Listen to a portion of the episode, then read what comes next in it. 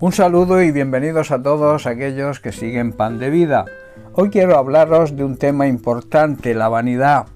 La vanidad es la arrogancia, la presunción, el envanecimiento. Es algo falto de realidad, sustancia o entidad.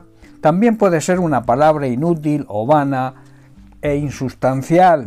Sinónimos o afines de vanidad envanecimiento, arrogancia, presunción, jactancia, vanagloria, soberbia, engreimiento, altivez, altanería, orgullo, petulancia, pedantería, fatuidad.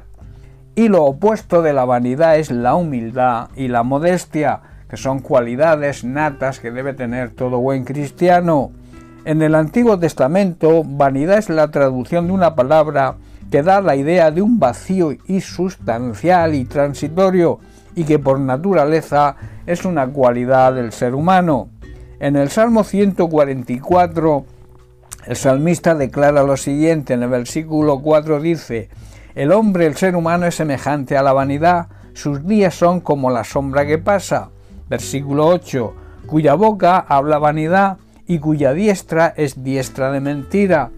Versículo 11. Rescátame y líbrame de la mano de los hombres extraños, cuya boca habla vanidad y repite, cuya diestra es diestra de mentira. Somos como un suspiro, nuestros días son como una sombra pasajera. Nuestra boca, antes de conocer a Cristo y recibir el regalo de la salvación, estaba llena de mentiras. Jurábamos decir la verdad, pero al contrario mentíamos. Todos los que se encuentren aún en esta condición deben volverse a Dios y pedirle que les salve del poder del enemigo, de Satanás, porque su boca, la boca de, de nuestro enemigo Satanás, está llena de mentira, siempre miente. Recordemos que Jesús le define como el padre de la mentira.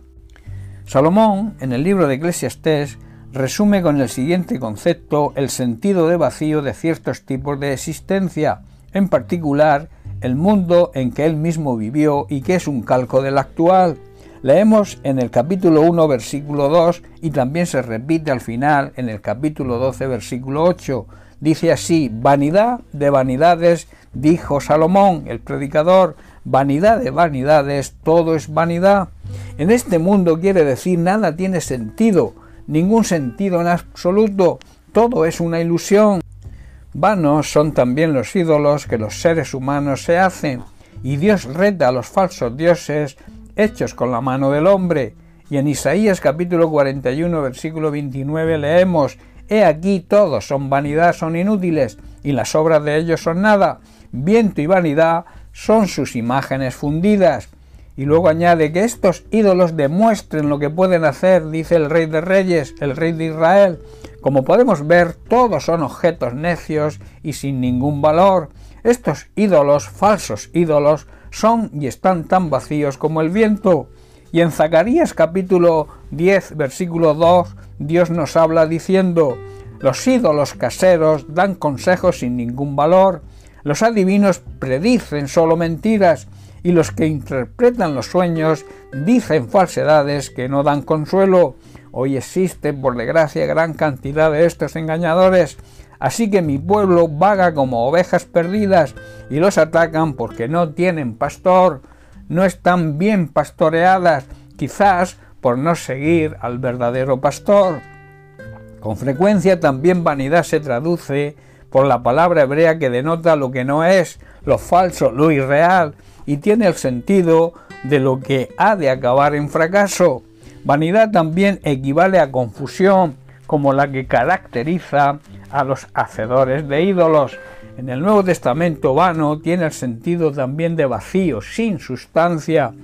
Pedro en su primera carta capítulo 1 versículo 18 nos dice, sabiendo que fuisteis rescatados de vuestra vana manera de vivir, la cual recibisteis de vuestros padres, no con cosas corruptibles como oro o plata. Dios pagó un rescate para salvarnos de la vida vana y vacía que heredamos de nuestros antepasados, y el rescate que Él pagó no consistió en simple oro o plata, sino que fue la preciosa sangre de Cristo, el Cordero de Dios, que no tiene pecado ni mancha. Y Pablo a Tito le aconseja en el capítulo 3, versículo 9, Evita las cuestiones necias y genealogías y contenciones y discusiones acerca de la ley, porque son vanas y sin provecho. No debemos meternos en discusiones necias sobre cosas espirituales o en riñas y peleas acerca de la obediencia a, las leyes judías. Todo esto es inútil y una pérdida de tiempo. La vanidad es la ausencia de una cualidad esencial o en lo que es sin valor o sin resultado, por lo que las cosas vanas tenemos que rechazarlas. En Efesios capítulo 4 versículo 17, Pablo asegura que los gentiles, los incrédulos, andan, viven en la vanidad de su mente. Su forma de pensar es vana, es inútil, es decir, sin resultado en sus esfuerzos intelectuales y morales. Y el apóstol Pedro, en su carta capítulo 2, verso 18, asegura que no hay resultados positivos en el hablar grandielocuente de los falsos maestros, porque son esclavos de la corrupción y solo hablan vanidad. Por último, decir que todo lo que se opone a los mandamientos de Dios es vanidad. En Éxodo capítulo 20, versículos 3 al 5, Dios nos dice, no tengas ningún otro Dios aparte de mí, no te hagas ninguna clase de ídolo ni imagen de ninguna cosa que está en los cielos, en la tierra o en el mar. No te inclines ante ellos ni les rindas culto, porque yo, el Señor tu Dios, soy Dios celoso, quien no tolerará que entregues tu corazón a otros dioses, extiendo los pecados de los padres sobre sus hijos, toda la familia de los que me rechazan. Aquellos que rechazan y desobedecen sus mandamientos, queda afectada hasta los hijos de la tercera y la cuarta generación. Este rechazo a Dios, el rechazar a Jesucristo y su obra redentora, va a influir en futuras generaciones. Tanto el individuo como la comunidad cristiana, la Iglesia, son vanos en cuanto dejan de estar unidos a la revelación de Dios de forma exclusiva. Pablo en 1 Corintios capítulo 15 versículos 16 al 20 nos hace la siguiente reflexión. Y si no hay resurrección de los muertos, entonces Cristo no ha resucitado. Y si Cristo no ha resucitado, entonces la fe de nosotros es inútil y todavía somos culpables de nuestros pecados. En ese caso, todos los que murieron creyendo en Cristo están perdidos. Y si nuestra esperanza en Cristo es sólo para esta vida, somos los más dignos de lástima de todo el mundo.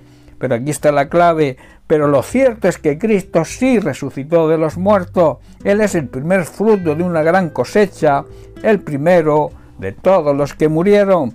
Y el apóstol Santiago, en su carta capítulo 1, versículos 26 al 27, también nos dice, si afirmas ser religioso, pero no controlas tu lengua, te engañas a ti mismo y tu religión no vale nada, es vana.